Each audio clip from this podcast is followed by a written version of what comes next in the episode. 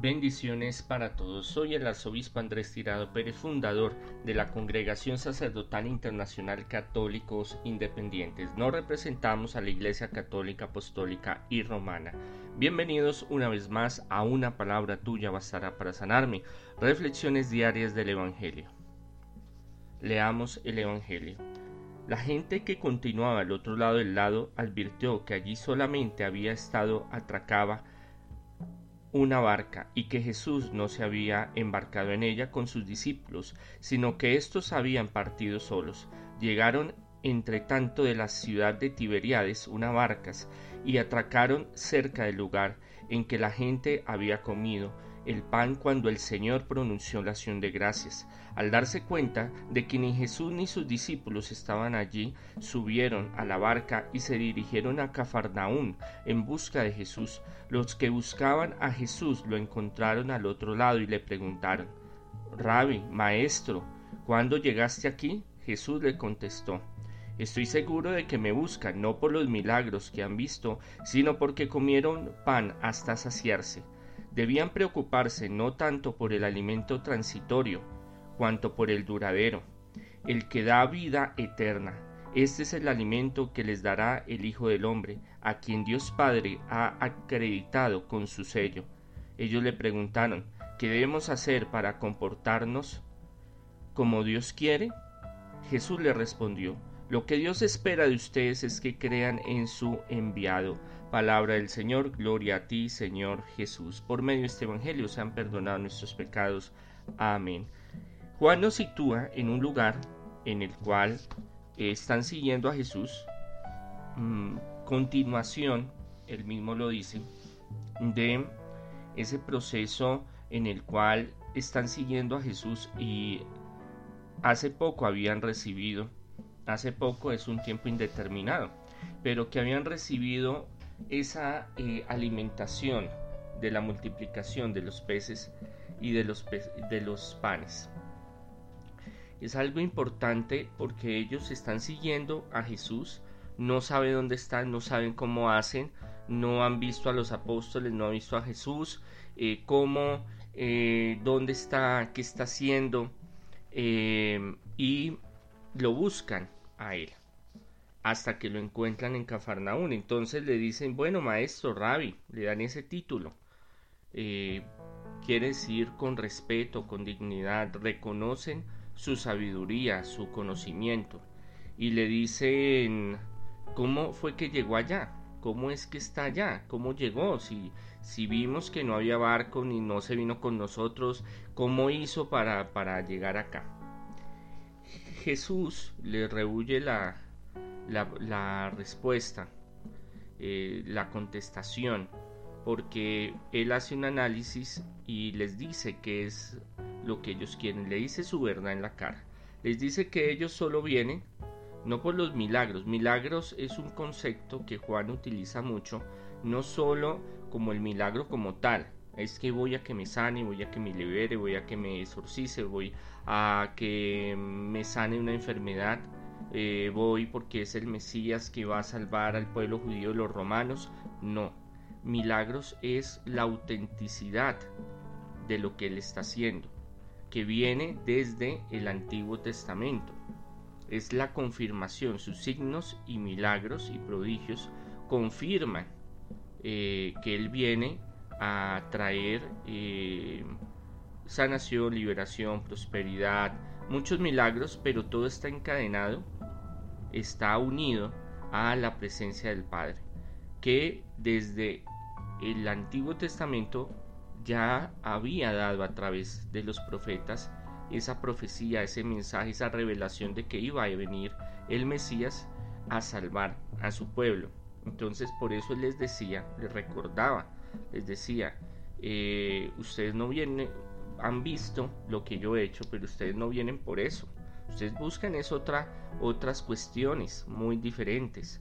Entonces, él se vale de ese argumento, él se vale de esa, de esa confrontación, de esa revelación que está eh, haciendo con ellos, que es muy parecida en el contexto de nuestra vida y es una palabra que podemos reflexionar. Hoy la palabra de reflexión es buscamos a Dios por un interés solamente material o realmente el espiritual y el eterno. Es muy importante que nos hagamos esa pregunta, esa reflexión en el día para que nosotros analicemos un poco qué es lo que hacemos al buscar a Dios. ¿Solo un Dios que nos solucione los problemas y ya? ¿O realmente amamos y queremos y profundizamos en el mensaje de Dios y queremos que Dios esté con nosotros, aprender de Él, conocer de Él y recibir la vida eterna? Recibir ese pan que viene bajado del cielo, ese pan que es eterno y ese pan que es la salvación material y espiritual. Sino porque comieron pan hasta saciarse. Entonces Jesús vuelve a en, este, en, esta pericopa, en, dos partes de esta pericopa, de este, de este texto bíblico. El primero es el asombro de ellos al hacer Jesús prodigios que no tienen explicación científica. Esto lo denota mucho Juan para darle eh, ese realce y para que vean de que muchas veces eh, solo eh, pensamos en los milagros que Dios hace como muy puntuales solamente. No, pero Él hacía muchos milagros y su manifestación era en diferentes formas, en diferentes áreas.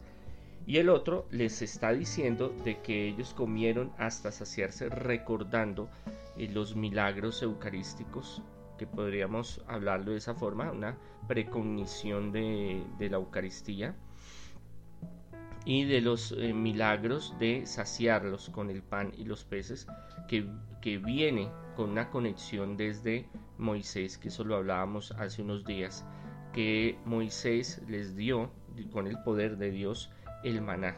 Y para ellos el maná es fuente milagrosa y es fuente de protección y es fuente de alianza y es una, una mm, visión que ellos tienen muy importante del Antiguo Testamento y es más, libros apócrifos del Antiguo Testamento que también existen libros apócrifos o libros secretos o libros eh, clandestinos para que lo podamos entender así decían que el Mesías tendría que venir y cuando él viniera traería de nuevo el maná traería de nuevo el pan de Dios. Entonces, esto confirma em, de dónde viene Jesús, para dónde va y qué es lo que quiere.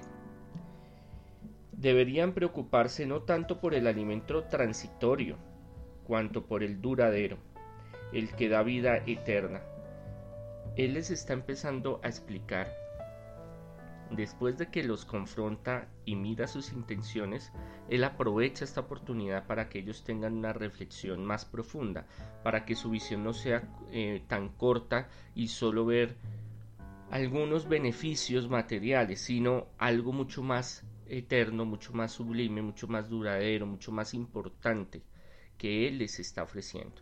Él es el maná, Él es el Hijo de Dios, Él es la salvación y es eterno y es sublime y es eh, maravilloso y es lo que verdaderamente les va a saciar en su mente, en su cuerpo y en su espíritu y que vamos a poder eh, conservar y llevar a la vida eterna. Por eso el, la, profundidad en que Jesús les está eh, recordando a ellos el por qué deben de buscar no solo a Dios, no solo al Hijo del Hombre, no solo a Jesús, por un interés o por que les sacie eh, sus necesidades mm, básicas, por llamarlo de esa forma, sino por em, fe, sino por buscar una trascendencia, buscar realmente el alimento que va a permanecer dentro de ellos, el que les va a dar felicidad, el que les va a dar la verdad, el que les va a dar la libertad, que es el Espíritu Santo, la presencia de Dios, de Jesús en nosotros. Y eso es algo muy importante que nosotros debemos de buscar.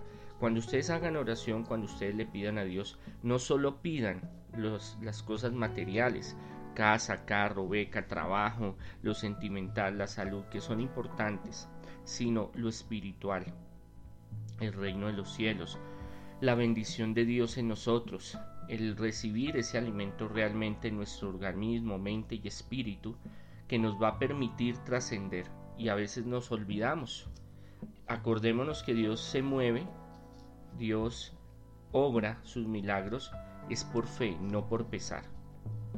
Que por pesar nos ayuda, que es diferente, pero Jesús, Dios, la Santísima Trinidad no se mueve por eh, eh, solamente por ese amor hacia nosotros, por tenernos pesar o misericordia, sino por la fe que nosotros tenemos y creemos en Él. Por eso los milagros que narran en los evangelios los más impactantes son milagros donde Él mismo evalúa la fe y ve que hay fe verdadera y por eso se hacen los milagros verdaderos. ¿Cómo podemos llegar a esos milagros materiales y espirituales con esa fe y convicción verdadera en Jesús? Es algo que tenemos que trabajar todo el tiempo porque caemos en la cuenta como estas personas que lo siguen, pero ellos lo siguen es a ver qué más les puede dar. Y sí, nosotros, obviamente, lo material es muy importante, pero no es lo que nos va a hacer feliz eternamente es transitorio y eso se lo recuerda Jesús para que ellos se les abra un poco más el entendimiento, la mente para buscar algo mejor, algo mucho más grande, algo mucho más sublime y perenne.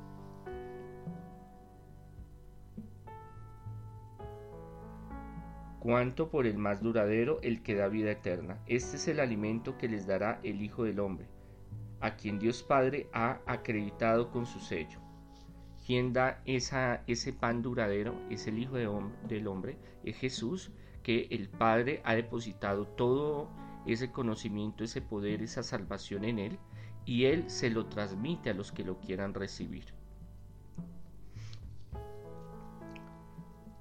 El alimento que le dará el Hijo del Hombre, a quien Dios Padre ha acreditado con su sello, que es un sello, en la antigüedad los documentos más importantes, bueno, hasta la Edad Media, 1800 más o menos, todavía hay algunos que lo hacen, ponen un sello de lacre o acre, como lo quieran llamar, eh, que era un sello que garantizaba que lo que iba ahí era verdadero, era cierto, era mm, legítimo.